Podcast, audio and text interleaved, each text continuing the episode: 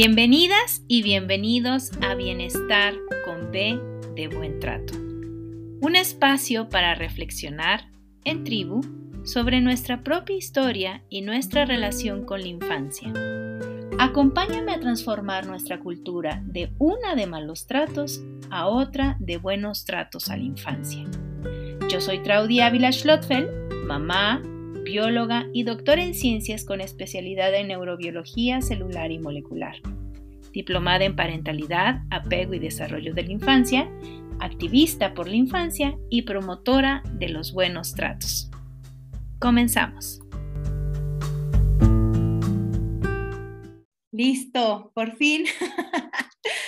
Em, pues bueno, hoy es viernes un, día que en muchas ocasiones esperamos con ansias. este, y hoy es viernes también del programa con las tres Bs, Bienestar con B de Buen Trato. Un programa que tiene, como les he comentado, la intención, el deseo, el objetivo o la meta de ir co-construyendo comunidades sensibles estas comunidades sensibles de la que todos y cada uno de nosotros formamos parte y que podemos contribuir al bienestar de un ser humano que ha recién llegado al mundo. Y para ello, eh, el día de hoy tengo el honor, el gusto, el placer, la alegría de ser acompañada por una mujer a la que admiro muchísimo y que viene desde Uruguay para hablarnos en este episodio, el número 22, acerca del bienestar en la primera hora de vida de un bebé humano. Y ella es la licenciada en psicología Claudia López y este día ella eh, nos presenta un poco de lo mucho que ella conoce y que ha escrito en estos tres libros que les presento eh, para que se los consigan. Eh, uno es Los primeros mil días del bebé y dentro de estos primeros mil días vamos a hablar justamente sobre la primera hora. Luego, este otro libro que escribió que se llama Dar de mamar, Manual Práctico de Lactancia Materna, que es súper importante. Bueno, los tres son súper importantes porque abordan muchísimas cosas y que al final se integran en, una sola visión. Y un, tercer libro que se llama Ser mamá, ilusión y desafío, pautas para acompañarte en el embarazo, el parto y los primeros mm, días de tu bebé. Así que bueno, vamos a aprovechar este tiempo con ella y les doy a todas y a todos la bienvenida a este programa en viernes y también le doy la bienvenida a Claudia López. Gracias, gracias infinitas por, por hacernos un espacio en tu agenda que siempre me parece que está súper, súper, súper apretada. Así que bienvenida. Bueno, un gusto para mí participar y poder este, acompañarte hoy y, esta propuesta, ¿no? que me parece que todo lo que sea difusión de información y, que llegue a la población en distintos lugares, eh, todo lo que tenga que ver con, prácticas que puedan promover conductas de, bienestar para los bebés, me parece eh, muy importante, así que me uno siempre a, a todo lo que se pueda. Así que bueno, encantada de estar aquí hoy. Muchísimas gracias, gracias infinitas. Y por favor, antes de entrar en el tema, y como te decía, luego voy olvidando las cosas y me engancho, ¿quién es Claudia López? ¿En dónde te podemos encontrar? ¿Algún taller que quieras, eh, un curso especializado que quieras darle promoción, mencionar, compartirnos? Todo eso y después entramos en materia. Buenísimo. Bueno, en realidad eh, yo mi, formación de grado, digamos, soy licenciada en psicología por la Universidad de la República aquí en Uruguay. Em, eh, algo como que afectó mucho mi, carrera fue cuando en el último año de facultad quedé embarazada, este, nació mi primera hija Lucía. Y eso fue como una transformación grande, ¿no? Entonces eh, también eso que se juntó, ¿no? El egresar y al mismo tiempo ser mamá fue como un cambio este, bastante importante y, al, año del nacimiento de mi hija pude empezar a trabajar en el Instituto Perinatal del Uruguay, que, es un instituto que, también existe acá, que, bueno, que ha trabajado mucho sobre todo lo que tiene que ver con la formación de Douglas. Este, y bueno, y en realidad eso me llevó como a, entrar en este mundo de, la maternidad desde un lugar más profesional, conocer este, personas de diferentes países, esta mirada desde la evidencia científica, que quizás en psicología, por lo pronto cuando yo cursé, eh, no, estaba como tan plasmado, ¿no? El, trabajar siempre desde, bueno, ver cuáles son las investigaciones. Y bueno, en ese camino me, mm, conocí lo que son las consultoras internacionales en lactancia materna, me interesó muchísimo, tuve la oportunidad de aplicar y poder este, este, dar el examen, bueno, y aprobar y ser de las primeras consultoras en Uruguay. Y ahí también, ¿no? Como reforzar esto de, bueno, siempre este, trabajar desde, desde, la, desde la evidencia, ver qué, estudios hay. También estuve muchos años en la Liga de la Leche en Uruguay.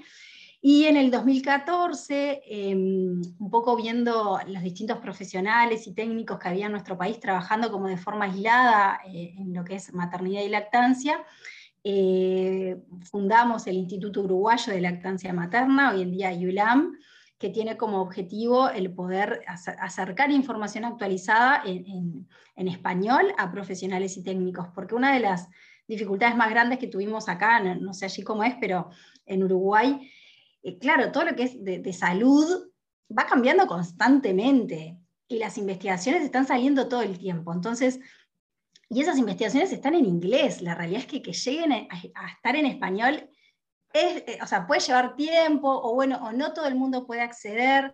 Entonces, una de, las cosas que quisimos fue como esto, traer información actualizada, poder estar en contacto con profesionales de otros países y, mm, de ahí eh, poder generar discursos homogéneos ¿no? en los profesionales de la salud. Porque a veces quienes están, eh, cuando nace un bebé, ¿no? es como que, bueno, una cosa dice la partera, otra cosa dice el ginecólogo, otra cosa dice este, la enfermería, y eso en una etapa de mucha vulnerabilidad puede ser muy enloquecedor. ¿no? Entonces, bueno, desde ahí, este, desde el 2014 estamos trabajando con, el Instituto Uruguayo de Lactancia Materna, que, tengo el gusto de ser la directora, y mm, eso la verdad que es lo que me lleva como más, más tiempo, ¿no? Mucha de mi energía profesional está, está puesta allí, en todo lo que es la docencia y la dirección.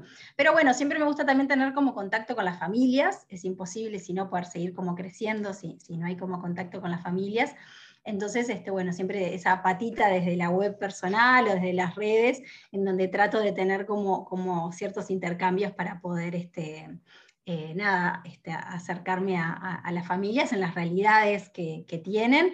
En el 2014 publiqué el libro Ser Mamá, Ilusión y Desafío, en el 2015 el Dar de Mamar, Manual Práctico de Lactancia Materna, en el 2019 los primeros mil días del bebé, y hoy estoy trabajando en un libro sobre sueño del bebé, este, y el niño y la niña pequeña, es que si, Dios quiere sale, sale el año que viene. Este, así que bueno, un poco siempre desde con, esa este, inquietud por, estudiar, por aprender, por escribir.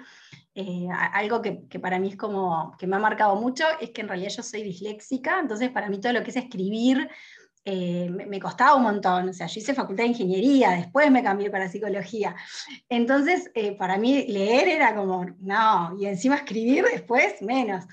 Pero bueno, esa dificultad hizo que, para mí eh, trabajar la dificultad me llevó a, que la escritura fuera una forma de digerir el aprendizaje. Entonces, cuando aprendo algo, lo pongo como en mis palabras y a partir de ahí es que salieron los libros, ¿no? Fue el aprender un montón de cosas, tratar de entenderlas y ponerlas en, palabras como para mí. Este, y bueno, y de ahí es que, es que nacieron, digamos, estos libros. Así que bueno, es un poco como la, la introducción. Perfecto. Oye, y, yo recuerdo haber leído que hay un curso eh, sobre la microbiota eh, de ULAM, ¿cierto?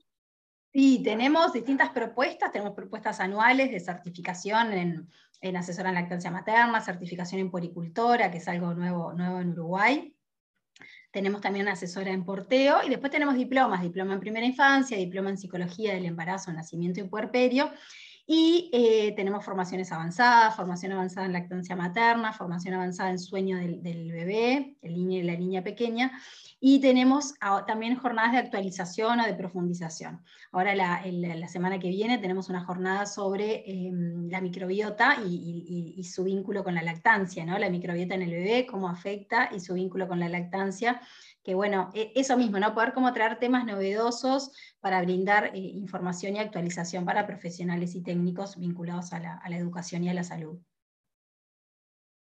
Está bárbaro, la verdad que sí, a, mí ese tema me parece maravilloso. Yo cuando empecé a dar clases de microbiología a los alumnos de la Facultad de Ciencias Químicas en, en la Universidad Autónoma de Chiapas, este, decía, Dios mío, he estado errada toda mi vida, he creído que tal, el calcio es la neta del planeta, pero al parecer es que somos, somos solamente como un vehículo, un nicho que se creó para que muchos bichitos más microorganismos nos habiten a mí me parece sorprendente. Y este tema de la lactancia materna y la microbiota, me parece que, como tú dices, muchos, muchos profesionales relacionados con la infancia tendrían que eh, conocer.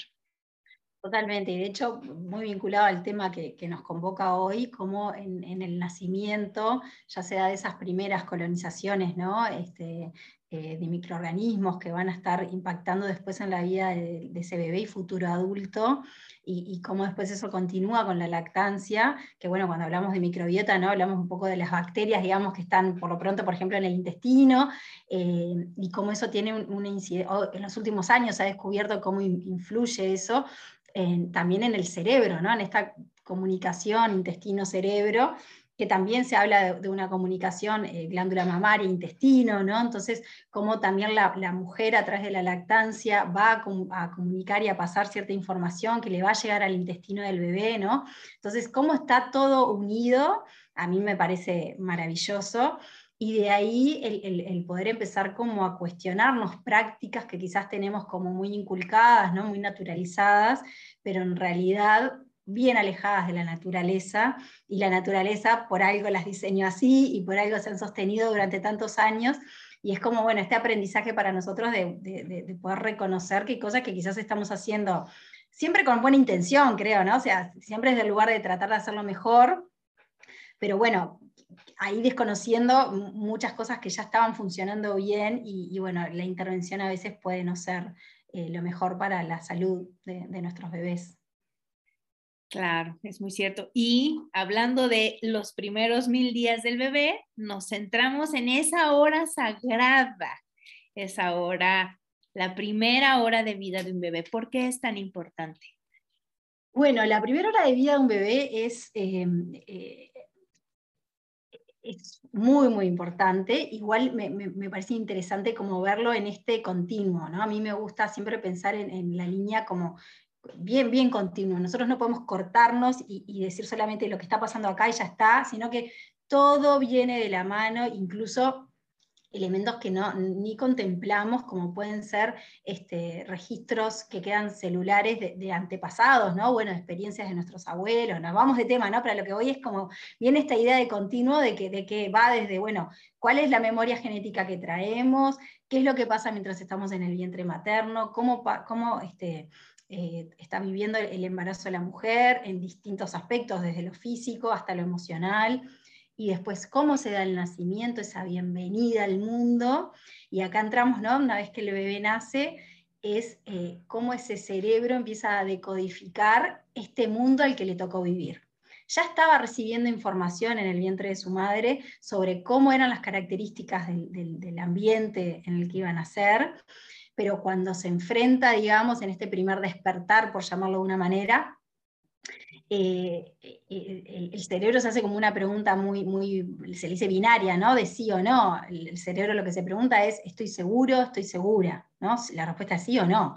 Si el, si el recibimiento, si cómo se da esa bienvenida, eh, son conductas en, donde lo está como alejado de lo que espera recibir, las conexiones van a ir desde el lugar de esto no es seguro, acá puede haber una situación de peligro. Por ejemplo, el, bebé durante el, mientras está en el vientre materno, todos los estímulos que recibe durante muchas semanas tienen que ver con eh, estímulos maternos, sus movimientos, su ritmo cardíaco, su voz, eh, cuando mm, el, líquido amniótico tiene un sabor similar a la leche materna, entonces también está como ya percibiendo ese, ese gusto. Cuando nace, el cerebro lo que está programado para, recibir son estos mismos estímulos, pero en el exterior. Entonces el, bebé, si nosotros eh, vemos como un poco qué es lo que pasa como con otras especies, cuando un bebé, una cría mamífera nace y es puesta ¿no? sobre, sobre su madre, es la madre la que lo recibe, y la cría sola va a ir llegando hasta las mamas para poder amamantar. ¿no? E, eso mismo pasa con los humanos. Si nosotros dejamos que sea colocamos al bebé sobre el vientre materno, los, los bebés humanos tenemos programado eh, ciertas conductas neonatales que hacen que el bebé vaya reptando y llegue por sí mismo al pecho materno. Eh, en esto hay algunas investigaciones que se hicieron, por ejemplo, mucho en India eh, o, en otros lugares, pero sobre todo destaco lo de India porque quizás son comunidades en donde la lactancia materna es un tema de supervivencia no hay otra cosa y quizás las instalaciones tampoco son tan higiénicas como para que el bebé pueda estar en otros espacios. Entonces se trabajó mucho, bueno, el bebé nace, está solo sobre el cuerpo de su mamá, no se contagia de, otros, de otras bacterias y que reciba solamente la leche materna. Y ahí se vio, en, hay un trabajo que para mí es súper interesante, en donde todos los bebés que son puestos, todos, el 100% de los bebés puestos sobre el vientre de su madre, llegan al pecho materno. ¿no? En condiciones de partos este, vaginales, ¿no? en, embarazos a término. Y de hecho, hay, hay dos de, de los bebés estos estudiados que les costó un poquito más, pero fue porque estaban apurados, iban como demasiado rápido. ¿no? Entonces ahí como que la mamá tuvo que orientar un poquito, pero cuando hablamos de orientar es quizás poner un brazo, ¿no? O sea, como sostener para que ayudar en, colaborar con ese camino que el mismo bebé ya sabe hacer. Eh, pero esa información para mí es, como muy importante que los profesionales de la salud lo tengamos, especialmente los que, estamos, los que están trabajando en, salas de, de, nacimiento, ¿no? cuando reciben a los bebés, que si nosotros le damos el tiempo que ese bebé quiere, porque un dato que no dije es que todo esto sucedía en un plazo máximo de una hora. O sea, todos los bebés en un plazo máximo de una hora, sin intervención, o sea, sin que nadie haga nada, ese bebé va a llegar al pecho de su madre solo. Eh, ¿Qué es lo que pasa? Nosotros, me imagino que en México es, similar, o sea, hay muchos protocolos en los nacimientos que están para proteger, ¿no? Y, lo que buscan es cuidar la salud de la mujer y del bebé. Eh, entonces acá hay como que ser eh, cuidadosos en que la idea no es, bueno, quitemos todos los protocolos y que los bebés empiecen como a reptar, solamente, pero sí conocer que el bebé tiene esa habilidad, todos los bebés nacen con la habilidad de poder llegar al pecho materno, tienen conductas neonatales que van a hacer que llegue, y algo interesante que también encontraron, este, eh, sobre todo cuando trabajaron la posición semi-reclinada en la lactancia, que es una posición que se llama biológica, porque activa todos estos instintos que el bebé tiene, también vieron que la mujer tiene instintos cuando recibe al bebé. Que esto ha sido muy cuestionado, sobre todo desde las miradas más em, sociales, en donde hablan que la maternidad no es instintiva, no me quiero meter en ese tema, pero sí lo que vieron es que la mujer, por ejemplo, todas las mujeres tocaban los pies del bebé cuando era puesto sobre el pecho. Entonces, todas las mujeres iban y le tocaban el pie. Hay una conexión pie-boca que cuando se le toca el, pie del bebé, el bebé abre la boca y activa su, reflejo de búsqueda, ¿no? Eh, entonces, o sea, estas conexiones, o sea, son, son conductas que tenemos programadas, que no sabemos por qué las hacemos, digamos, pero que tienen un sentido y hay una razón de ser. Todo, hay, hay conductas de los bebés recién nacidos, por ejemplo, cuando, cuando el bebé es colocado horizontal, ¿no? si lo ponemos sobre, sobre el brazo este, y, se le, se le, estimula como una, la parte lateral, el bebé como Superman estira el brazo. ¿no? Eh, y, le pasa muchas veces a las mujeres cuando están amamantando en una posición sentada, que el bebé como que pone la manito y la mujer se la tiene que bajar. El bebé pone la manito y la mujer se la tiene que bajar. Esto es una conducta neonatal que si el bebé es puesto en una posición semi-reclinada, el bebé con sus manos se va manejando. O sea, tiene una razón de ser que el bebé levante las manos, porque cuando, el bebé está en una posición como más activa, puede apoyar sus dos manos y levantar la cabeza y acomodarse al pezón solo, sin ningún tipo de ayuda. ¿no? Entonces, ¿qué es lo que pasa en esta primera hora de vida? Es cuando se imprimen en el cerebro estas primeras experiencias de qué hago cuando me enfrento al cuerpo de mi mamá, qué hago cuando me encuentro con este pezón que me tocó en suerte. Nosotros en, las formaciones de asesores en lactancia trabajamos mucho con esta idea de lo que toca, toca. ¿no? Entonces, mi amor, este es el pezón que tiene mamá, tú te vas a tener que prender a este pezón, ¿no? Y, en esta primera hora de vida, si dejamos que el bebé sea el, protagonista, el activo, va a poder acoplarse al pezón que esa mamá tenga, sea un pezón plano, sea un pezón umbilicado, o sea, sea el pezón, pezón grande, porque es el primer contacto que va a tener con una experiencia sensorial en la boca, más allá de que quizás en el vientre materno haya chupado el dedo, por ejemplo, pero es la primera experiencia fuera del útero en donde tiene algo en su boca. En psicología hablamos de imprinting, ¿no? Es como, como esa impresión que se hace en el cerebro cuando nos, nos enfrentamos a algo por primera vez. A veces es más fácil entender esto, yo qué sé, por ejemplo, cuando aprendemos a andar en bicicleta. Bueno, las, primeras veces que nos subimos a las bicicletas, y bueno, capaz que nos va a costar, ¿no? Hasta que después le agarramos la mano, pero cada vez que yo voy a agarrar una bicicleta, mi cerebro va a ir a esas primeras experiencias. Sabe qué hacer, porque se, se selló en el cerebro, se imprimió qué hacer como con esa primer bicicleta, ¿no? De ahí la importancia que en esta primera hora de vida y en las siguientes horas de vida, que el bebé no reciba otra cosa que no sea el pecho materno y que pueda tener como esa primera experiencia con el pezón de su mamá, en posiciones en donde el bebé es activo. Y hago, como mucho énfasis en esto porque en la primera hora de vida, cuando el bebé está sobre el cuerpo de la mamá y la mamá está en una posición semi-reclinada generalmente, la mujer no hace nada y es el bebé el que hace es el bebé el que repta, es el bebé que con su olfato va a buscar, es el bebé que con sus manitos se va a ayudar a llegar, va, a poder visualizar el color del areola del pezón, ¿no? y con sus propios movimientos de cabeza llegar al pezón y acoplarse. Y como el bebé está arriba y la mamá está abajo, ese acople va a ser profundo, va a ser muy bueno, porque no tiene otra opción, porque el bebé es, le queda todo el pezón adentro de la boca. Entonces, cuando, cuando hay dificultades en lactancia, siempre se trata de volver a estas primeras experiencias, no se trata de, si el bebé tiene algún problema en lactancia, es como, bueno, volvemos a, esos primeros momentos, mujer en posición semi-reclinada, buscar estas conductas este, instintivas del bebé, porque en realidad las tiene, él sabe qué hacer. ¿no? Entonces es como confiar mucho en, desde ese lugar e intervenir lo, menos posible. Entonces, bueno, en, esta primera hora hay mucho de hay un componente muy importante en lo que tiene que ver con, la instalación de la lactancia materna.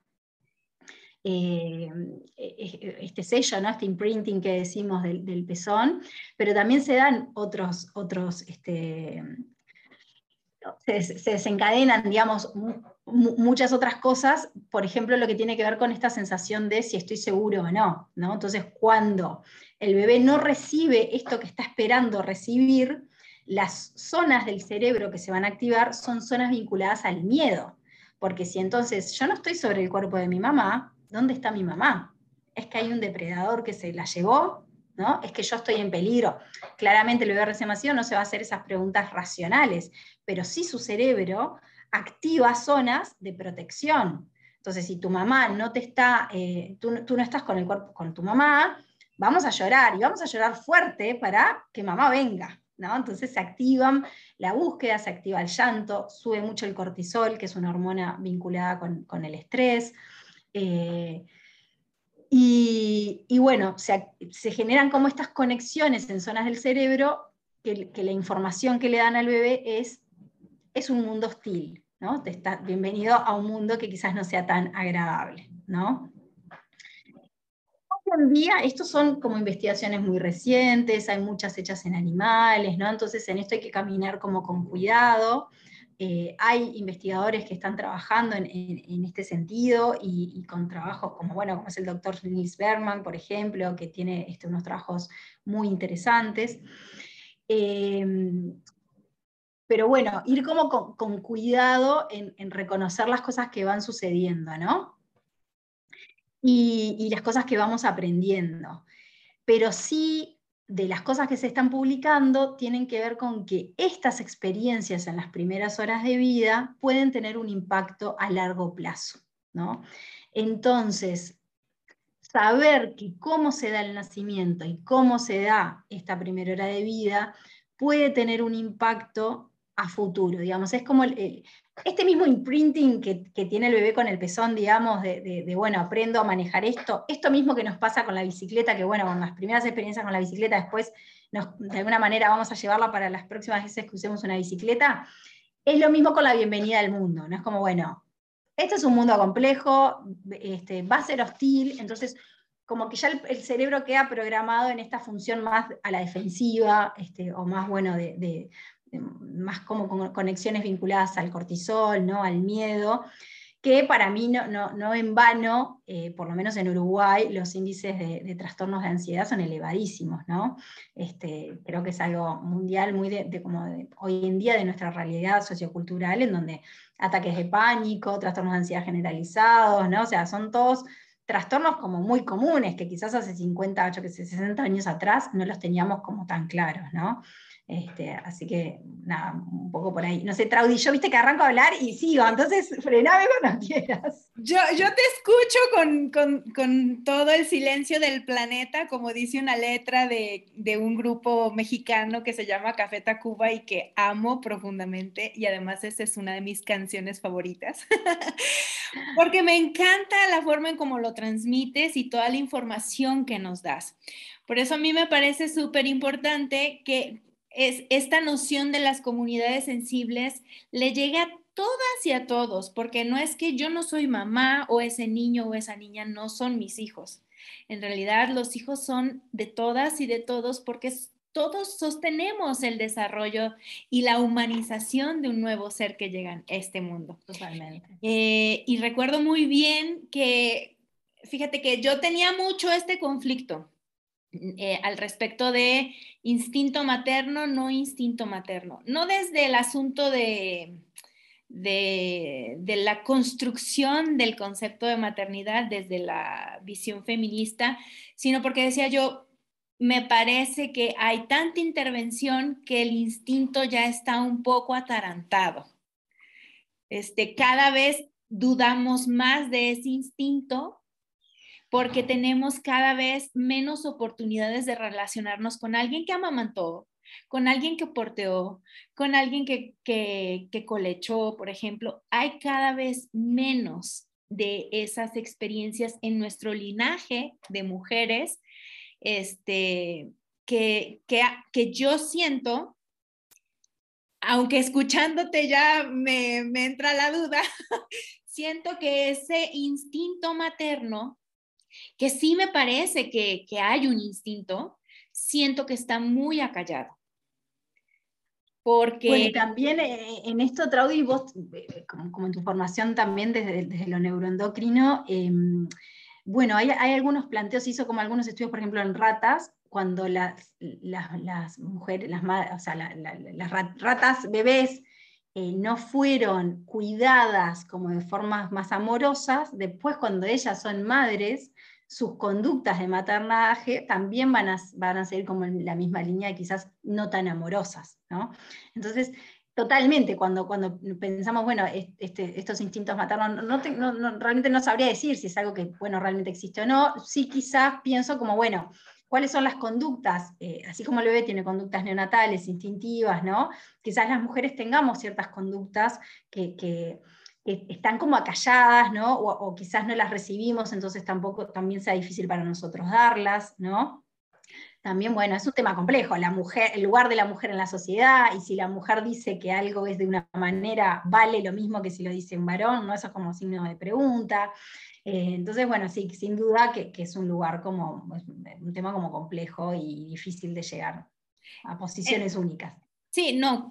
La ventaja del conocimiento es que no hay como un, digo, en física llegas a una ley, ¿no? no digo que sea más sencillo, por supuesto que no, pero una vez que llegas a una ley ya no hay difícilmente cambia y si es que hay que cambiarla es porque toca cambiarla. ¿Me explico? Eh, en, en, en, el área de las ciencias biológicas y de la salud, pues esa es la belleza de nuestra área. Y en el área de, la de las ciencias sociales y de, de humanidades, también esa es la riqueza. Siento que estas, amo todas las ciencias, por favor, no crean que, que, me parece mala la física o las matemáticas, pero la riqueza eh, que nos representa muy bien en estas ciencias em, sociales y ciencias biológicas y de la salud. Pero sí hay unas conductas en las ratas, como tú bien dices, justo ahí se escudriñó en el circuito cerebral de las ratas. Sabemos que hay una serie de conductas maternas que se, echan a andar porque el cerebro cambia durante la gestación. Totalmente. Las hormonas van sensibilizándolo, por decir así, de alguna manera ese cerebro para que las ratas se encuentren más agradable acercar y atenderse, atender a sus, a sus crías, a su progenie. Yo sí creo, de hecho así yo lo viví, pero mi experiencia es una N de uno. este, sí creo que existe esta conducta de, eh, esta conducta maternal, porque ahora sabemos que nuestro cerebro cambia, se, reorganiza, se pierden regiones para fortalecer otras relacionadas con el cuidado de nuestros hijos y, e hijas. Lo que me parece, em, o sea, lo que yo apunto es que estas conductas maternales, que finalmente es una conducta, relacionadas al instinto que tiene que ver con toda la modificación que nuestro cerebro y nuestro cuerpo experimenta para gestar y parir y criar un hijo, han sido tan trastocadas que ponemos en duda, ¿no? Yo sabía que quería amamantar a mi hijo y pregúntame cuántos, cuántos días tuvo lactancia materna exclusiva mi hijo. Desgraciadamente ninguno, porque pese a lo que sabes, como tú decías muy bien al principio, el momento de parir te hace tan vulnerable, te puede hacer muy poderosa si tienes esta compañía y el sostén. Pero cuando no es así, todos tus conocimientos y tus deseos y tu instinto se pone en duda y, quedas muy a la merced de quienes te acompañan y se supone que, que, deberían de saber. Y además hay, eh, claro, dificultades, como puede haber en, en, distintas áreas, ¿no? pero específicamente en lo que tiene que ver con la lactancia, que en los primeros cinco días, en los primeros diez días, hay una ventana muy importante, que si no hay información adecuada, que si no hay un apoyo adecuado, eh, eh, las lactancias y sí terminan como sucumbiendo, porque la realidad es que lo que va a primar es que ese bebé se alimente y crezca, ¿no? Este, este, en eso estamos como todos totalmente de acuerdo. Pero claro, a veces hay pequeñas dificultades que por, bueno, por no ofrecer como intervenciones adecuadas, se termina como lastimando como esa posibilidad de, la lactancia, eh, cuando la mujer desea, ¿no? claramente hay como el deseo, el, defender como la, voluntad de la mujer. Este, pero creo que acá como, algo que estamos hablando, sin ponerlo en palabras, tiene que ver con, con las diferentes intervenciones que hacemos, eh, dando como por sentado que están bien, cuando en realidad quizás la evidencia científica que hay es poca y es quizás hasta cuestionable. Eh, y dando por sentado que lo natural quizás no está, eh, no está bien o, por qué lo hacemos así, ¿no? Em, eh, entonces acá como, bueno, de esto hay ejemplos muchísimos, ¿no? Desde, desde prácticas de lactancia, diría la, la gran mayoría, cuando uno empieza a ver, por ejemplo, el uso del, intermediario, eh, el uso de, bueno, prácticas que a veces se hacen con los pezones invertidos, que en realidad cuando vas a la evidencia, hay un estudio del año 1965 con 10 casos Y, está como súper instalado que se tiene que hacer de esta manera, cuando en realidad la evidencia no, no, lo sustenta. ¿No? Sino que es más son creencias nuestras de que, ah, no, si tiene el pezón plano, tiene que usar intermediario. No dicen, o sea, ¿dónde?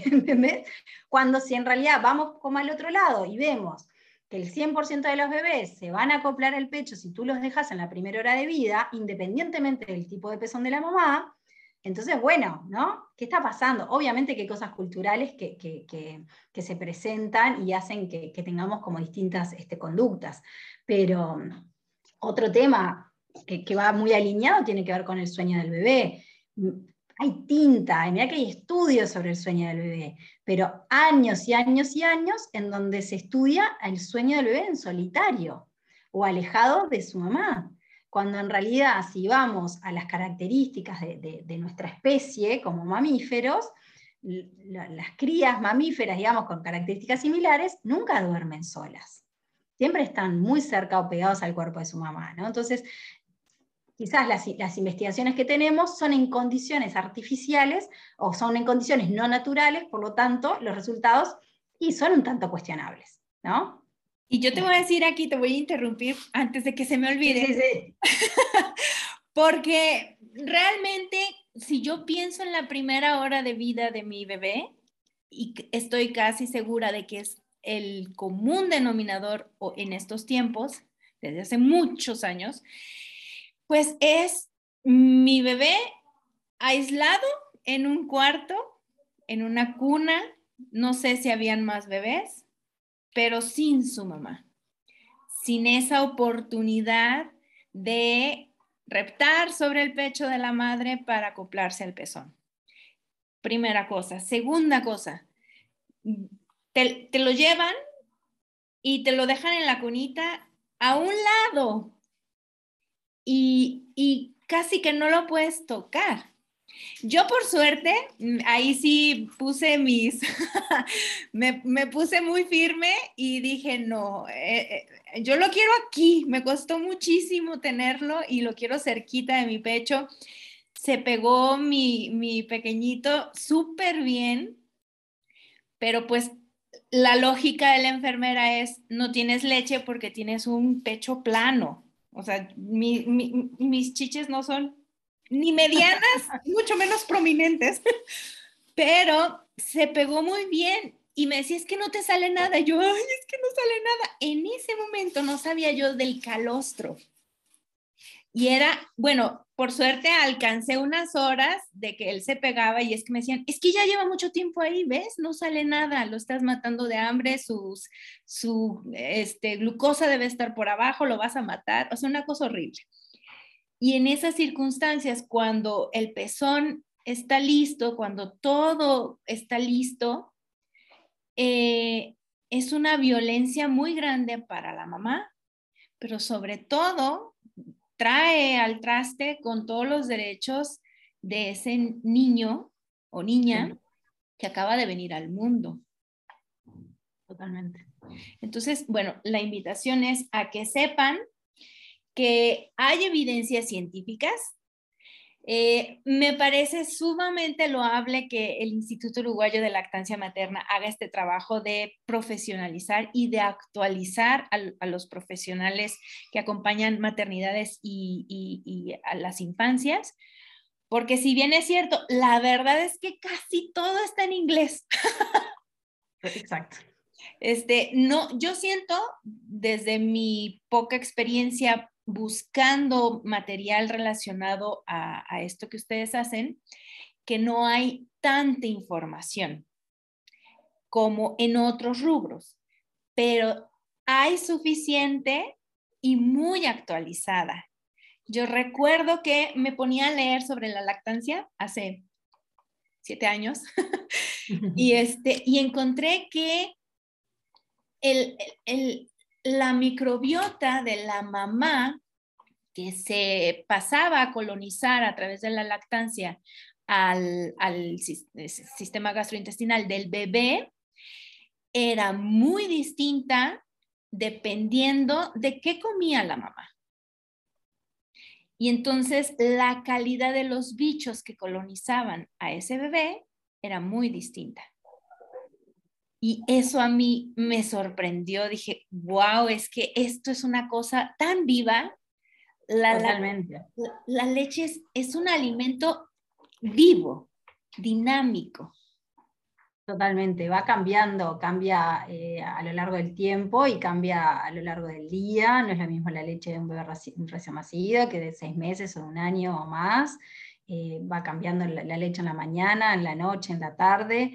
Tiene diferentes componentes que se ajustan a las necesidades del bebé. Por ejemplo, en, la noche este, la leche tiene más melatonina, que sabemos que es una hormona que ayuda con la regulación del sueño, ¿no?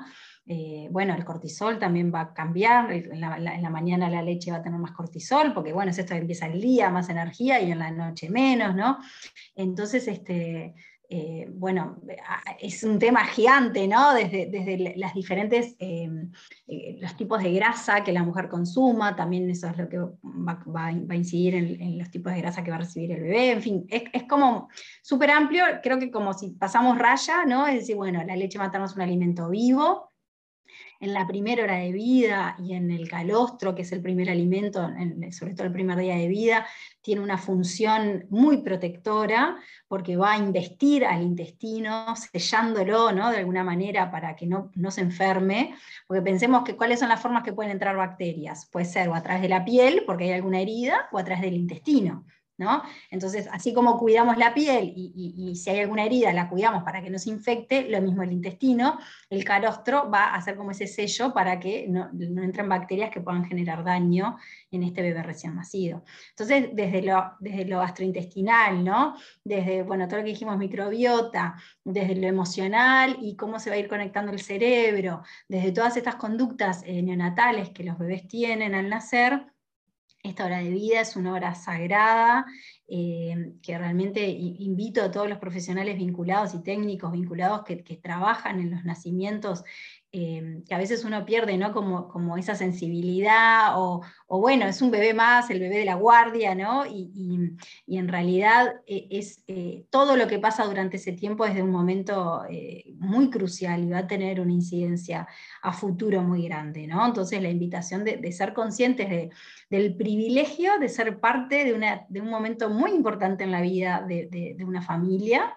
Eh, entonces, bueno, desde ese lugar poder trabajarlo como con el honor que, conlleva, ¿no? Este, porque bueno, si estamos en ese lugar, poder darle, darle honor, digamos, a, ese, a ese momento y ese rol que uno está teniendo. Pues muchísimas gracias por tu tiempo. Cerraría yo diciendo que eh, dentro de este continuum que es la bienvenida de un bebé, no estamos hablando claramente solo de la primera hora. Las comunidades sensibles sirven justo para sostener a esa mamá, que es quien va gestando a su bebé en la medida en que esa mamá esté en mejores condiciones emocionales, psicológicas, fisiológicas. Ese bebé se va gestando de una manera distinta. Eh, eh, el que ese bebé esté ahí genera una expectativa y la expectativa es con quién se está vinculando desde su gestación, ¿no? Y eso significa que cuando nace un bebé, es súper importante que haya esta primera expectativa cumplida. Es como cuando tú vas, nunca he salido de mi país, pero quienes salen, generalmente eh, alguien los está esperando en el aeropuerto y alguien llega con un rótulo que dice señora Ávila. y entonces sabes que alguien te está esperando y en cuanto ves el rótulo sientes bienestar, dices, estoy a salvo. Llegué y alguien me está esperando y esta persona me va a enseñar este otro lugar para que yo tenga las herramientas necesarias para estar bien. Eso mismo sucede con nuestros bebés. Ellos tienen una expectativa por todo lo que tú nos dijiste, la expectativa es encontrarse con el pecho, el cuerpo, el contacto físico con su madre.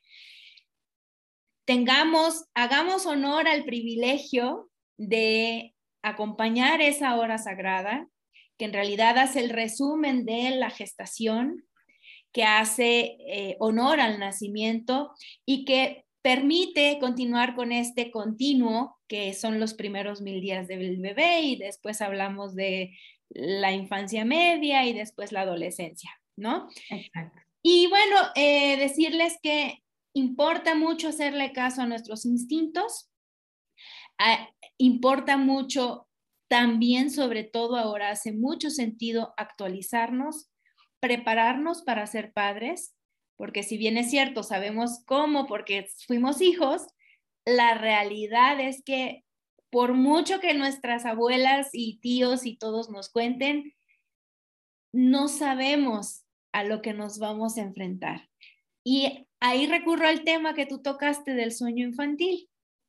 Eh, eh, ayer justamente hablamos sobre el sueño infantil como un ejercicio bien tratante.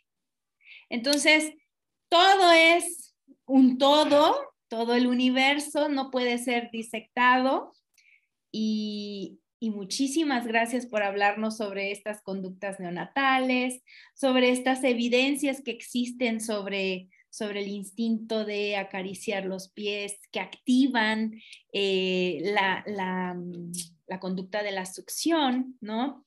Eh, gracias por, por todas estas cosas que están englobadas en la seguridad, el vínculo de apego seguro garantiza que ese bebé empiece a florecer.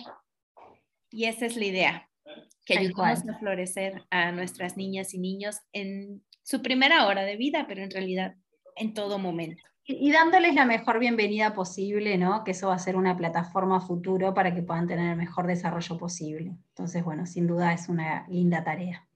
Exacto. Y decirles que si no pasó eso con ustedes, siempre hay formas de reparar.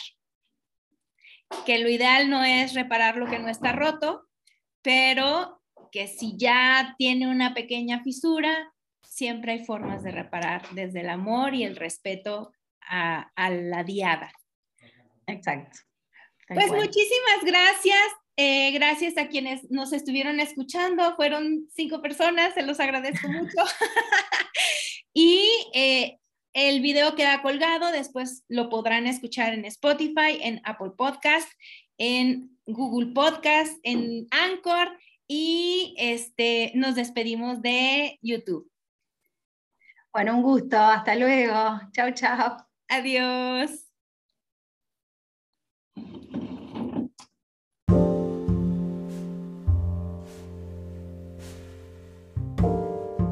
Gracias por acompañarme en esta nueva emisión de Bienestar con B de Buen Trato.